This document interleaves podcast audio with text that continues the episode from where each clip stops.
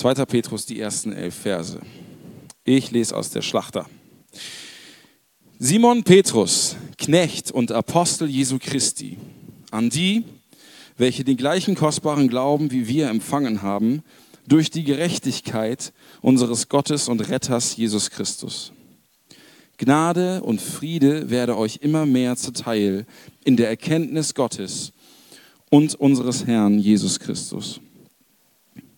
Da seine göttliche Kraft uns alles geschenkt hat, was zum Leben und zum Wandel in Gottes Furcht dient, durch die Erkenntnis dessen, der uns berufen hat, durch seine Herrlichkeit und Tugend, durch welche er uns auch die überaus großen und kostbaren Verheißungen gegeben hat, damit ihr durch dieselben göttlicher Natur teilhaftig werdet, nachdem ihr dem Verderben entflohen seid, das durch die Begierde in der Welt herrscht. So setzt eben deshalb allen Eifer daran und reicht in eurem Glauben die Tugend dar, in der Tugend aber die Erkenntnis, in der Erkenntnis aber die Selbstbeherrschung, in der Selbstbeherrschung aber Stand, das standhafte Ausharren, im standhaften Ausharren aber die Gottesfurcht, in der Gottesfurcht aber die Bruderliebe, in der Bruderliebe aber die Liebe. Denn wenn diese Dinge bei euch vorhanden sind und zunehmen, so lassen sie euch nicht träge noch unfruchtbar sein für die Erkenntnis unseres Herrn Jesus Christus.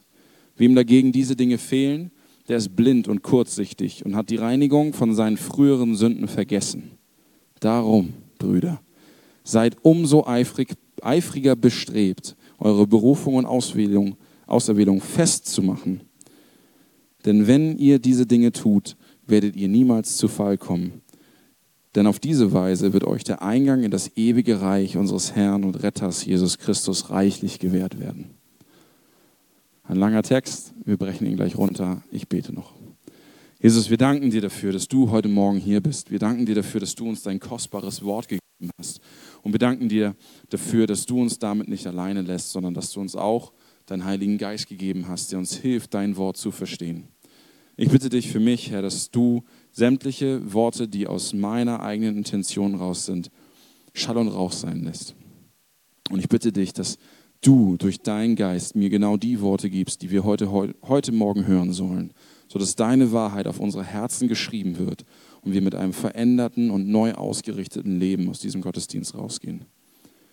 Wir danken dir dafür und bitten das Ganze in, deinem, in, dem, in dem Namen deines heiligen Sohnes Jesus Christus. Amen. Ja, äh, ich muss mir ein bisschen mehr Platz verschaffen. Genau, ganz kurz historischer Kontext zu dem zweiten Petrusbrief. Der zweite Petrusbrief wurde kurz vor dem Tod von Petrus geschrieben. Das sagt er in Vers 14, ähm, dass er seinen Tod demnächst kommen sieht. Und er ist dann auch tatsächlich kurze Zeit später gestorben aufgrund der Christenverfolgung unter Nero. Und vermutlich war der zweite Brief an dieselben Gemeinden gerichtet wie sein erster Brief. Das waren Gemeinden, die in Kleinasien waren. Keine spezifische Gemeinde, sondern einfach eine Sammlung von Gemeinden. Sprich, der Brief wurde wahrscheinlich kopiert und rumgereicht, ähm, sodass die äh, Christen dort ausgerüstet sind. Warum hat er diesen Brief geschrieben? Die Verse 12 und 15 sagen, bis 15 sagen uns, dass er diesen Brief geschrieben hat, um die Christen vor Ort an die Wahrheiten Gottes zu erinnern. Petrus möchte nicht müde werden, daran zu erinnern. Und auch möchte er, dass nach seinem Tod die Christen sich daran erinnern, was das Wichtige im Glauben ist. Und ähm, in diesen Gemeinden kam eine griechische Lehre auf, die sogenannte Gnosis. Ich gehe jetzt nicht in die Tiefe, was das genau ist, aber man hat so generell erstmal alles materielle, körperliche, ähm, also alles, was man anfassen kann, war erstmal schlecht. Ähm, auch der eigene Körper. Äh, und damit wäre auch Jesus nur als Geist unterwegs gewesen und nicht als leiblicher Körper, nicht als leiblicher Sohn Gottes.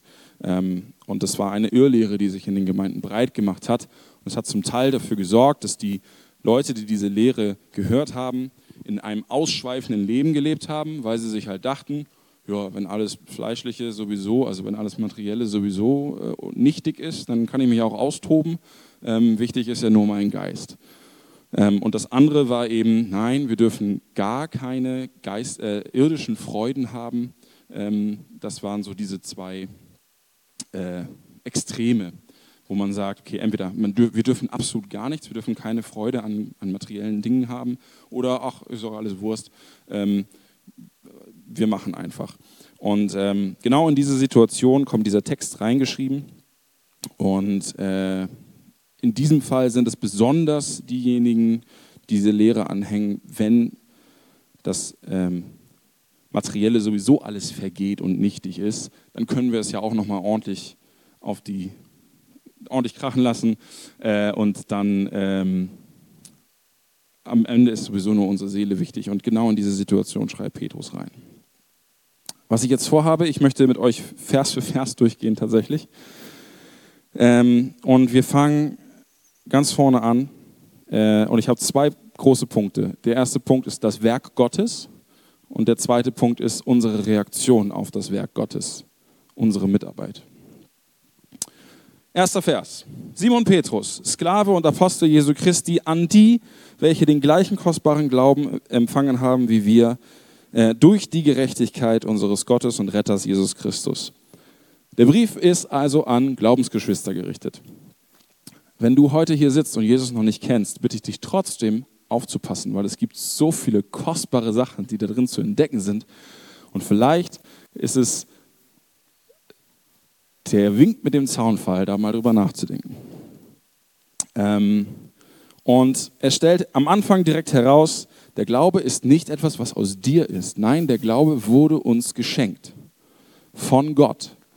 Und es ist seine Gerechtigkeit, dass er richtig handelt, die dafür sorgt, dass wir diese, diesen Glauben bekommen haben. Einen Punkt möchte ich da noch machen. Er bezeichnet Jesus sowohl als Gott als auch als Retter. Das ist insofern wichtig, ähm, dass Petrus, der mit Jesus auf dieser Erde gewandelt ist, nochmal ganz deutlich sagt, Jesus ist nicht nur ein Mensch gewesen, Jesus ist Gott. Ähm, daher kommt die Autorität, die Petrus hat, daher kommt die Autorität, die Jesus hat. Vers 2. Gnade und Friede werde euch immer mehr zuteil in der Erkenntnis Gottes, unseres Herrn Jesus Christus. Erstmal nur eine gewöhnliche Grußformel. Wenn man die paulinischen Briefe liest, kommt es häufiger vor, dass man sagt, euch soll das gegeben werden. Aber in diesem Fall ist es auch ein Gebet. Petrus wünscht sich von Herzen, dass die Gnade und der Frieden Gottes in unserem Leben immer größer werden, immer mehr zunehmen, sodass wir immer mehr merken, welche Gnade und welcher Frieden über uns gekommen ist. Und die Frage ist, wodurch soll das passieren? Der Vers sagt, in der Erkenntnis Gottes. Ähm, und da möchte ich einen kurzen Exkurs machen. Was bedeutet Erkenntnis? Ähm, wenn man sich die Lexika anguckt, aber auch wenn man in der Bibel, man könnte jetzt durch die Bibel gehen und jedes Mal dort das Wort Erkenntnis suchen und dann ein eigenes Studium machen oder man schaut in schlaue Bücher. Ähm, die Erkenntnis ist ein tiefes, umfassendes und vertrautes Verstehen, Glauben und Wertschätzen von Gott, spezifisch von den Wahrheiten auch Gottes ähm, die Wahrheiten, die in der Heiligen Schrift offenbart werden. Sie sind ein Verstehen und ein, ein Glauben und Wertschätzen auf der tiefsten Ebene unseres, unserer Seele. Erkenntnis hat nicht etwas mit purem Wissen zu tun. Nur von der Existenz Gottes zu wissen, rettet uns nicht. Sondern Erkenntnis bedeutet, ich muss diese Wahrheiten verstehen, auch wenn das ein Prozess ist. Ich muss sie glauben ich muss sie wertschätzen. Ähm, sie sind, äh, Erkenntnis ist ein Ausdruck für eine tiefe Wertschätzung und eine tiefe Beziehung zueinander. Das Wort kennen wird zum Beispiel auch in der Bibel in äh, 1. Mose 4, Vers 1 genommen, um zu sagen, Adam erkannte Eva. Das ist nichts anderes dafür, um zu sagen, sie haben miteinander geschlafen. Und daraus entstand ein Sohn. Ähm, also die Bibel benutzt das hebräische Kennen wird benutzt, um eine tiefe Zweisamkeit, ein tiefes Ich verstehe dich, ich schätze dich wert, ich, ich kenne dich in und auswendig. Ähm, dafür wird dieses Wort benutzt. Und Jesus sagt eben auch über uns, ich bin der gute Hirte, ich kenne meine Schafe und sie kennen mich. Genauso wie der Vater mich kennt und ich den Vater kenne. Und ich gebe mein Leben für meine Schafe her. Johannes 10, Vers 14. Also kennen hat etwas mit Beziehung zu tun, hat etwas mit Tiefe zu tun. Und daraus folgt, dass die Erkenntnis Gottes das wertvollste Wissen ist, was ein Mensch besitzen kann. Es gibt nichts Kostbareres. Und wie schon gesagt, es reicht nicht aus, einfach nur zu wissen, dass da ein Gott ist und zu sagen, ja, es gibt einen Gott, sondern Gott sehnt sich nach dieser tiefen Beziehung zu uns. Und diese, diese Beziehung, diese Erkenntnis ist das, was uns letztendlich mit ihm in Verbindung setzt, was, was den wahren Glauben in uns hervorruft. Das heißt, Petrus wünscht sich, dass Gnade und Friede in unserem Leben zunimmt. Je mehr wir Gott kennen, desto mehr nimmt das zu. Es geht darum zu verstehen, dass Jesus am Kreuz für uns gestorben ist. Wir kommen da gleich noch zu. Aber äh, dieses Werk sich anzugucken, Gott anzugucken und irgendwann zu verstehen, ja, wie überschwänglich groß ist doch diese Gnade und ist der Frieden, der uns zuteil wurde, dadurch. Vers 3. Da seine göttliche Kraft uns alles geschenkt hat, was zum Leben und zum Wandel in Gottes Furcht dient, durch die Erkenntnis dessen, der uns berufen hat.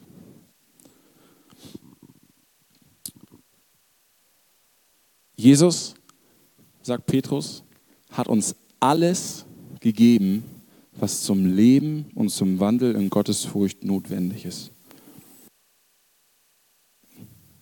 Es gibt nichts mehr, was er uns noch geben könnte. Hat alles gegeben. Und ich möchte euch einladen, da auch zu Hause nochmal drüber nachzusinnen. Er hat uns alles gegeben. Es gibt nichts, wo Jesus sagt, also wenn du ein bestimmtes Level erreicht hast, dann kriegst du noch ein bisschen mehr und so. Das ist einfach nicht so. Petrus sagt, alles wurde uns gegeben, was zum geistlichen Leben und zum Wandel in Gottes Furcht notwendig ist. Äh, Paulus bestätigt das, indem er im ersten Epheser, äh, im Epheserbrief Kapitel 1 schreibt, dass Jesus uns mit oder Gott uns mit jedem geistlichen Segen in den himmlischen Regionen in Christus gesegnet hat. Und ich habe mir die Mühe gemacht in meinem Skript, ich werde sie jetzt nur nennen, ich habe alle Bibelstände dahinter geschrieben, ähm, diese, diese Geschenke einfach mal aufzuführen, um uns zu helfen, äh, uns vor Augen zu führen, was Jesus uns alles geschenkt hat. Wir sind erwählt, wir wurden geheiligt, unsere Schuld wurde uns vergeben. Wir sind durch Barmherzigkeit wiedergeboren. Wir haben eine lebendige Hoffnung. Wir werden ein unvergängliches, unbeflecktes und unverwelkliches Erbe bekommen. Wir werden bewahrt durch die Kraft Gottes in unserem Glauben. Wir werden einmal jubelnde Freude haben, wenn wir bei ihm sind. Wir werden Lob, Ehre und Herrlichkeit als Folge von der Bewahrung des Glaubens erhalten. Wir werden die Errettung unserer Seelen haben. Uns widerfährt Gnade. Wir haben das Evangelium geschenkt bekommen. Ich glaube, ja. wir haben das Evangelium geschenkt bekommen. Und wir wurden mit dem Heiligen Geist versiegelt, der jetzt in uns lebt.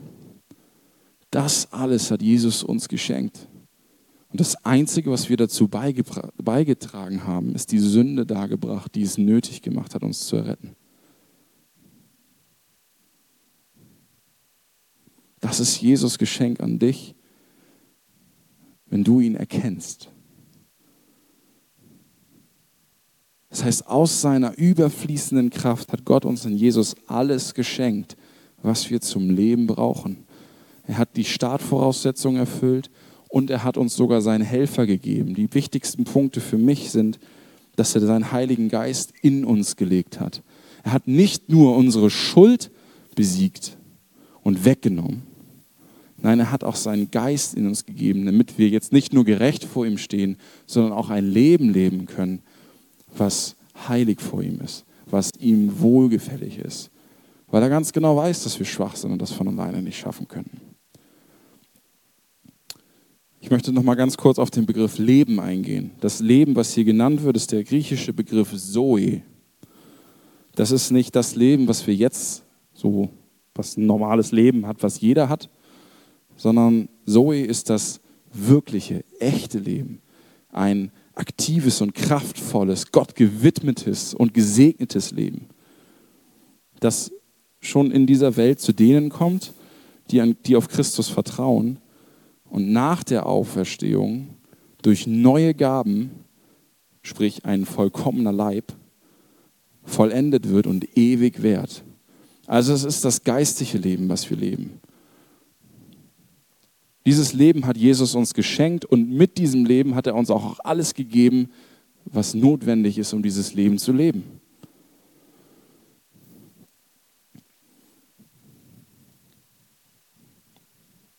Und dieses Geschenk bekommen wir durch Erkenntnis. Ich habe es eben schon erwähnt. Das können wir uns nicht anders verdienen, als einfach nur zu realisieren, ja, du bist das ultimativ Wahre. Du bist der Gott, der du sagst, der du bist. Und dann ihn kennenlernen. Doch wie können wir in unserer Erkenntnis wachsen? Wir können ihn besser kennenlernen und tiefer kennenlernen durch sein Wort. Jesus hat uns sein Wort gegeben. Gott hat uns sein Wort gegeben, um zu demonstrieren, wie er ist. Er hat die Geschichte, die er mit seinem Volk geschrieben hat, aufschreiben lassen, inspiriert durch seinen Heiligen Geist, um zu zeigen, so bin ich, so handle ich. Das sind meine Charaktereigenschaften. Und wir sollten dieses Wort immer mehr und mehr und mehr studieren, um nicht um zu sagen, oh, ich weiß alles, ich habe alle Bibelstellen parat. Nein, sondern um zu sagen, das ist der Grund, warum ich Gott liebe, weil ich weiß, wie er ist. Hebräer 1, Vers 2, 1 und 2 sagt, Nachdem Gott in den vergangenen Zeiten vielfältig und auf vielerlei Weise zu den Vätern geredet hat durch die Propheten, hat er in diesen letzten Tagen zu uns geredet durch seinen Sohn. Das ist im Prinzip ein Abriss von dem, was hier drin steht. Und 2. Timotheus 3, Vers 16 bis 17 sagt, alle Schrift ist von Gott eingegeben und nützlich zur Belehrung, zur Überführung, zur Zurechtweisung, zur Erziehung in der Gerechtigkeit, damit der Mensch Gottes ganz zubereitet sei, zu jedem guten Werk völlig ausgerüstet. Und der Bibelkommentator Chuck Smith hat gesagt, deine Erkenntnis über Gott muss durch die Offenbarung Gottes über sich selbst entstehen. Und Gott hat dieses Medium gewählt. Er hat ein, ein Buch geschrieben, in dem er alle seine Wahrheiten festgehalten hat. Das Zweite, durch, wodurch wir ihn besser kennenlernen dürfen, ist Gebet. Lies sein Wort und geh ins Gebet und frage danach, dass du ihn erfahren darfst, so wie er sagt, dass er ist. Das Dritte ist die Gemeinschaft mit den Gläubigen. Wenn wir zusammenkommen, so soll jeder etwas haben. Du kannst nicht alles haben. Aber wenn du mit dem Volk Gottes Gemeinschaft hast, dann wirst du gesegnet durch die Gaben, die Gott jedem Einzelnen gibt. Und du wirst ihn dadurch erfahren, denn er ist gut. Und er hat es versprochen. Du kannst also nicht zu Hause sitzen und dich weigern, dein, deine Bibel zu lesen und denken, dass du die Erkenntnis darüber hast, wer Gott ist. Denn das Bild, was in deinem Kopf über Gott entsteht, wenn du sein Wort nicht ist, ist tatsächlich eine perfektionierte Art, über dich zu denken. So würde ich handeln, wenn ich Gott bin. Aber Gott handelt nicht so wie du. Deswegen lies sein Wort. Verse, den letzten Teil von Vers 3 und dann Vers 4. durch seine Herrlichkeit und Tugend, durch welche er uns die überaus großen und kostbaren Verheißungen gegeben hat, damit ihr durch dieselben göttlicher Natur teilhaftig werdet. Nachdem ihr dem Verderben entflohen seid, das, in der Begierde, das durch die Begierde in der Welt herrscht. Für mich waren erstmal zwei Wörter zu klären. Was heißt Herrlichkeit und was heißt Tugend? Tugend war übrigens das Schwerste. Ähm, Herrlichkeit ist ein Glanz, ein Schein, eine Helligkeit, etwas wie von einer königlichen Majestät. Das ist ein abstrakter Begriff, den wir nicht richtig fassen können, aber wenn, wenn mh, mm, man damals sich so vorstellt, ähm, die, die Könige, wie sie reingekommen sind, die Tür wurde aufgestoßen und jemand geht lang, so ein bisschen kann man das greifen, dass ihn so eine Herrlichkeit umgeben hat. Und bei Jesus ist das einfach noch exponentiell mehr. Sein Wesen ist so kostbar und groß, dass es praktisch strahlt in diese Welt hinaus. Man könnte es auch als die absolute Perfektion der Göttlichkeit bezeichnen. Ich weiß nicht, ob es euch hilft, aber das ist Herrlichkeit. Was bedeutet Tugend? Die Tugend ist das exzellente moralische Verhalten oder ein exzellenter moralischer Charakter, das vorzügliche und äh, die vorzüglichen und herausragenden Qualitäten einer Person. Was sind also die Tugenden Gottes? Seine Charaktereigenschaften sind Güte, Liebe, Barmherzigkeit, Heiligkeit, Frieden, Gerechtigkeit, Eifersucht und Zorn. Das sind Qualitäten, die Gott hat. Zorn wirkt vielleicht auf uns erstmal befremdlich, aber nur wer wahrhaft liebt, muss auch Zorn empfinden. Also, diese Qualitäten Gottes, die Herrlichkeit und seine Tugenden sind der Grund, dass er uns alles gegeben hat, was wir zum Leben brauchen. Weil er liebevoll ist, weil er gütig ist, weil er barmherzig ist. Es, die, es, ist der Grund für unsere Berufung, es ist der Grund für sein Geschenk und es ist der Grund für seine großen, überaus großen und kostbaren Verheißungen. Wo sich mir die nächste Frage stellt, was sind denn die überaus großen und kostbaren Verheißungen? Auch hier habe ich wieder sehr viele Bibelstellen, Skript geschrieben, wenn das am Ende der Woche oder ich weiß nicht, wann es rumgeschickt wird, morgen ja, also wenn es rumgeschickt wird. Ähm, ladet euch das gerne runter, guckt da nochmal rein, ich habe das aufgeführt, aber seine Verheißungen sind, dass wir Errettung durch Jesus bekommen. Dass wir den Heiligen Geist geschenkt bekommen. Dass wir ein ewiges, überfließendes geistliches Leben bekommen werden. Dass wir ein fleischernes Herz bekommen werden, wo seine Gesetze drauf geschrieben werden. Wir werden versorgt von Gott. Er vergibt uns unsere Sünden. Wir finden Ruhe in ihm. Er ist unser Tröster. Und wir werden Friede und Gemeinschaft mit Gott haben, wenn wir einmal bei ihm sind.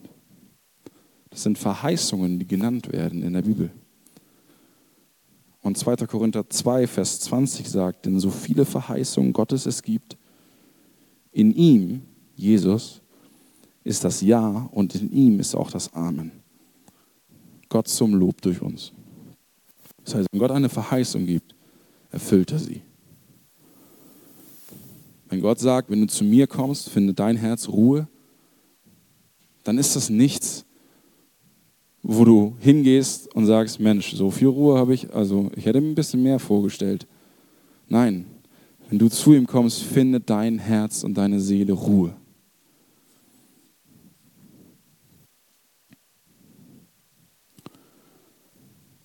Warum aber haben wir diese Verheißungen bekommen? Jesus hatte Barmherzigkeit mit uns. Er hat unseren sündigen Zustand gesehen und wollte ihn ändern und er liebt uns. Das sind die Tugenden. Er ist Liebe.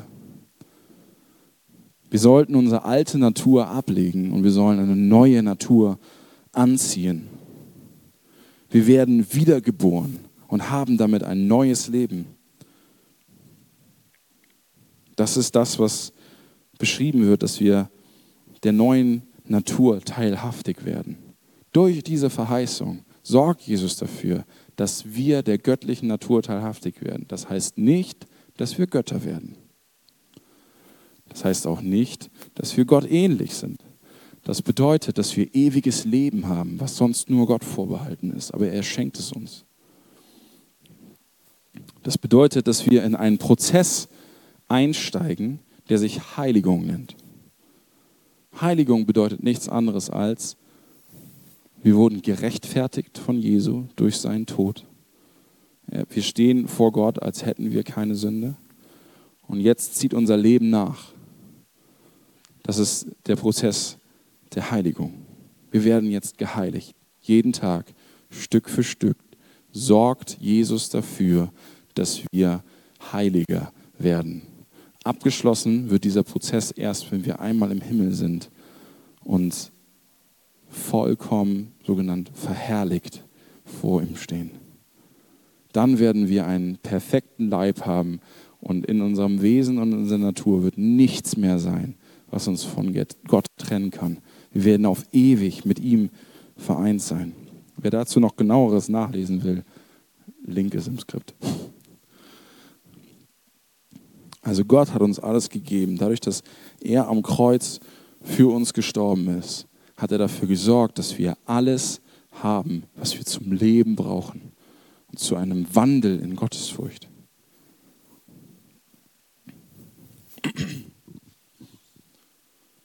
Verse 5 bis 7. Was machen wir jetzt damit? Ich hoffe, dass es euer Herz berührt. Jesus hat uns alles geschenkt, aber was machen wir jetzt damit? So setzt eben deshalb allen Eifer daran und reicht in eurem Glauben die Tugend dar, in der Tugend aber die Erkenntnis, in der Erkenntnis aber die Selbstbeherrschung, in der Selbstbeherrschung aber das standhafte Ausharren, im standhaften Ausharren aber die Gottesfurcht, in der Gottesfurcht aber die Bruderliebe, in der Bruderliebe aber die Liebe. Petrus fordert uns auf, uns aktiv an unserem Heiligungsprozess zu beteiligen. Das christliche Leben heißt nicht, Jesus hat gemacht und deswegen liege ich hier, sondern das, das christliche Leben bedeutet, Jesus hat gemacht, was ich nie hätte machen können. Und aus Dankbarkeit dafür möchte ich ihm mein Leben geben. Das heißt, ich vertraue nicht mehr darauf, dass ich all dem folge, was ich für richtig halte, sondern das, was er für richtig hält. Und mein Leben heißt jetzt für ihn machen, für ihn arbeiten und darin ruhen, was er mir gegeben hat. Das christliche Leben ist ein Leben in Freiheit von Macht, von der Macht der Sünde und der Konsequenz der Sünde, aber es ist ebenso eines, das all unsere Aufmerksamkeit und all unseren Eifer braucht. Das geistliche Wachstum passiert nicht einfach. Wenn du deine Bibel nie anfasst, wenn du nie Zeit nimmst, um mit Gott in Zweisamkeit zu sein, dann, wie willst du dann in der Erkenntnis wachsen?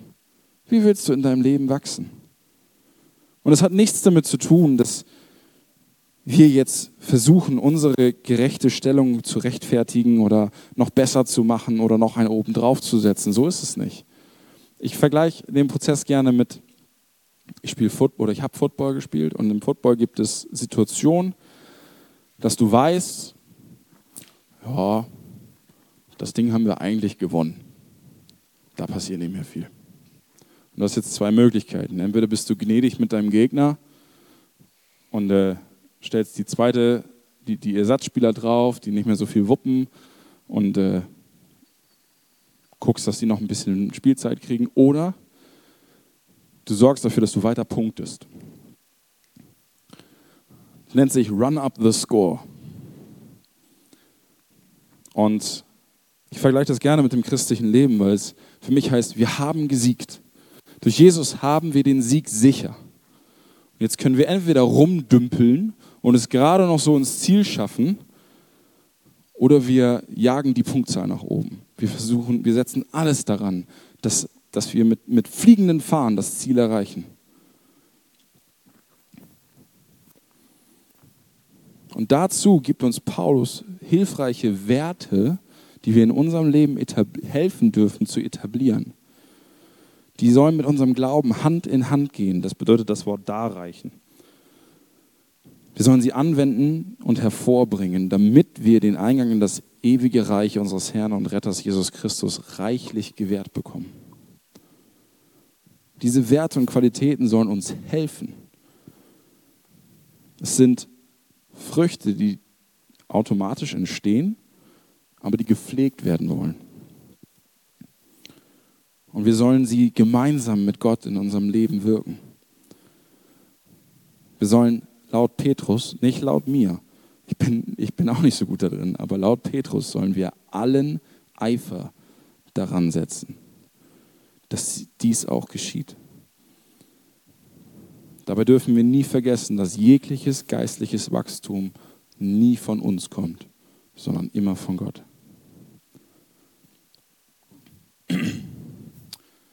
Was sind also diese christlichen Werte? Das ist eine ziemlich lange Liste. Äh, und die Überbrückung in der Schlachter zumindest, aber auch im, im Griechischen sagt, aber in. Also hab das, aber darin auch das. Und darin auch das. Das fließt also ineinander über. Tugend. Ich habe schon gesagt, es ist die moralische Vorzüglichkeit oder Exzellenz, also ein, ähm, ein richtiges Denken und Handeln auf den moralischen Werten, die Gott uns zeigt. Es ist die Kraft, herausragende Taten zu tun. Um das einfach runterzubrechen, gebt den Armen, liebt die Menschen mit Taten, unterstützt sie. Denkt nicht nur an euch selbst, sondern wenn ihr jemanden seht, der leidet, dann helft ihm. Und das sollen wir zusammen mit unserem Glauben darreichen. In diesem guten Verhalten sollen wir Erkenntnis haben. In diesem Fall heißt Erkenntnis nicht nur das tiefe Verstehen von Jesus, sondern auch ein Verstehen von richtig und falsch. Wir sollen also verstehen, was sich gehört und was nicht. In diesem Verstehen, was sich gehört und was nicht, sollen wir Selbstbeherrschung haben. Selbstbeherrschung ist die Fähigkeit, sich im Griff zu haben. Nicht wie ein Tier, jedem Impuls, der mir durch den Kopf schießt, nachzugehen, sondern zu kontrollieren, wie ich handle und fühle. Selbstbeherrschung ist vor allem angewendet auf die Begierden und Lüste, die ich habe, vor allen Dingen sexueller Natur. Also ich soll mich kontrollieren. Die höchste Form der Kontrolle ist tatsächlich das Fasten. Denn da befähige, also lerne ich zu, meine, meine, meine ähm, natürlichen Begierden zu kontrollieren. Aber es geht auch in, in, so viel mehr rein. Auch in den anderen, in den Briefen, die Paulus geschrieben hat, fordert er uns immer wieder auf. Kontrolliert eure Begierden. Das, was ihr wollt, ist von Natur aus nicht gut. Ihr müsst das wollen, was Jesus will. In diesem sich im Griff haben, sollen wir standhaft ausharren. Wir sollen nicht aufhören, an den guten Dingen festzuhalten. Wir sollen nicht aufhören, diese guten Dinge zu machen, sondern wir sollen in Geduld da drin bleiben und weitermachen, auch wenn es auswegslos erscheint. Das bedeutet standhaftes Ausharren. Das Praktizieren des Guten nicht unterlassen. Darin aber mit Gottesfurcht. Nicht einfach nur, weil man es macht, nein, weil es Gott so gefällt.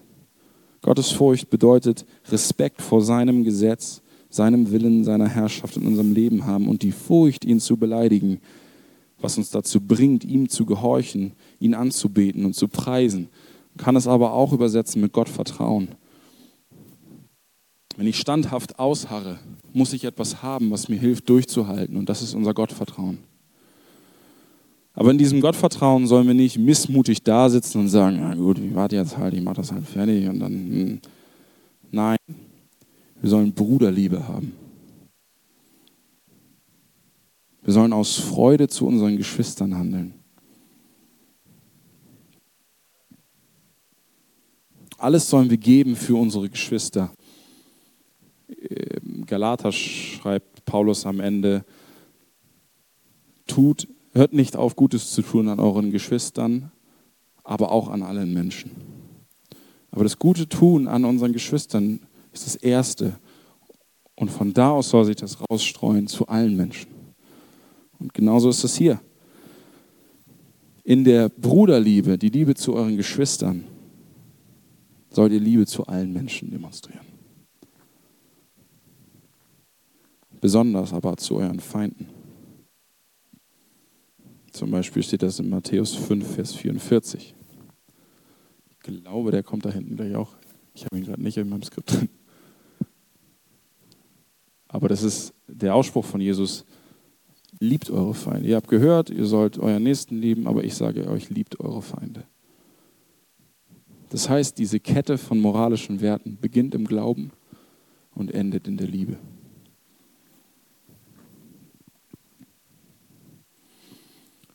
Die Liebe ist die Fähigkeit, sich zurückzustellen und das Gute für meinen Nächsten zu tun, für den, der neben mir steht, egal ob das ein, ein Glaubensbruder, eine Glaubensschwester ist oder irgendein Mensch auf der Straße. All diese Werte, habe ich schon gesagt, sind Früchte, die natürlich entstehen durch unseren Glauben. Aber wenn sie entstehen, sollen wir sie pflegen. Mit allem, was dazu gehört. Und all diese Werte spiegeln Jesus wieder. Sie gehen in Einklang mit der Frucht des Geistes, der aus Galater 5, Vers 22 und 23. Jesus hat all diese Werte in seinem Leben demonstriert.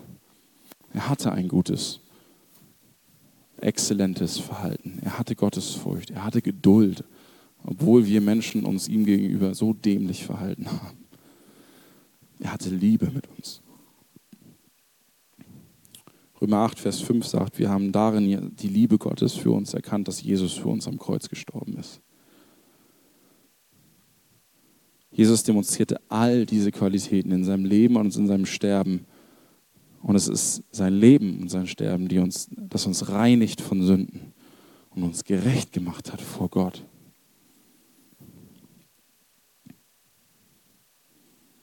Jesus zu ehren und zu verherrlichen, darin zu wachsen, ihm ähnlicher zu werden. Nochmal. Um Jesus zu ehren und zu verherrlichen und darin zu wachsen, ihm ähnlicher zu werden, sollen wir allen Eifer aufbringen, all dies darzubringen. Also dafür zu sorgen, dass diese Werte in unserem Leben sind ausgelebt werden. 1. Thessalonicher 3 sagt, äh 4 Vers 3 sagt, denn das ist der Wille Gottes, eure Heiligung. Und ein vier Verse später sagt er, denn Gott hat uns nicht zur Unreinheit berufen, sondern zur Heiligung. Das christliche Leben soll die Werte Jesu repräsentieren und das immer stärker, je länger wir mit Jesus gehen. Das ist die Heiligung. Dazu sind wir aufgerufen. Was ich aber nicht hinten anstellen möchte, sondern was dem Ganzen immer vorausgehen muss, ist, dass er uns alles geschenkt hat. Errettung, Vergebung, all das hat er uns geschenkt. Und daraus sollen wir handeln. Mache ich das Ganze alleine, werde ich auf die Nase fallen. Und Petrus schließt mit seinen Worten und sagt, denn wenn diese Dinge bei euch vorhanden sind und zunehmen, so lassen sie euch nicht träge und un noch unfruchtbar sein für die Erkenntnis unseres Herrn Jesus Christus. Also diese Sachen stützen unseren Glauben. Wem dagegen diese Dinge fehlen, der ist blind und kurzsichtig und hat die Reinigung seiner früheren Sünden vergessen. Das sind harte Worte. Aber sie sollen uns wachrütteln niemals loszulassen, was Jesus uns geschenkt hat. Darum, Brüder und Schwestern, seid umso eifriger und bestrebt, eure Berufung und Auserwählung festzumachen. Denn wenn ihr diese Dinge tut, werdet ihr niemals zu Fall kommen. Denn auf diese Weise wird euch der Eingang in das ewige Reich unseres Herrn und Retters Jesus Christus reichlich gewährt werden. Ich versuche es nochmal zusammenzufassen. Das Lobpreisteam darf schon nach vorne kommen.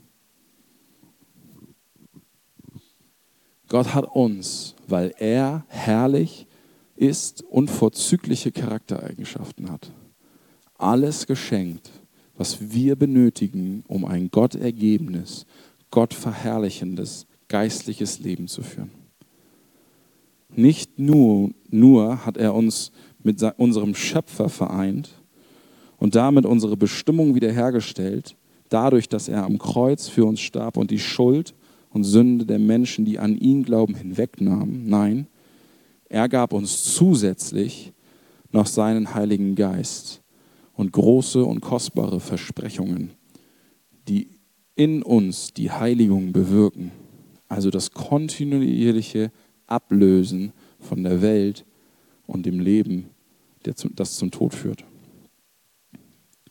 Deswegen, weil Jesus das gemacht hat, sollen wir diesen Prozess unterstützen, indem wir alle Aufmerksamkeit und Kraft darauf legen, bestimmte Werte in unserem Leben zu etablieren und zu fördern. Durch diese Werte wird unser Glauben lebendig und konkret.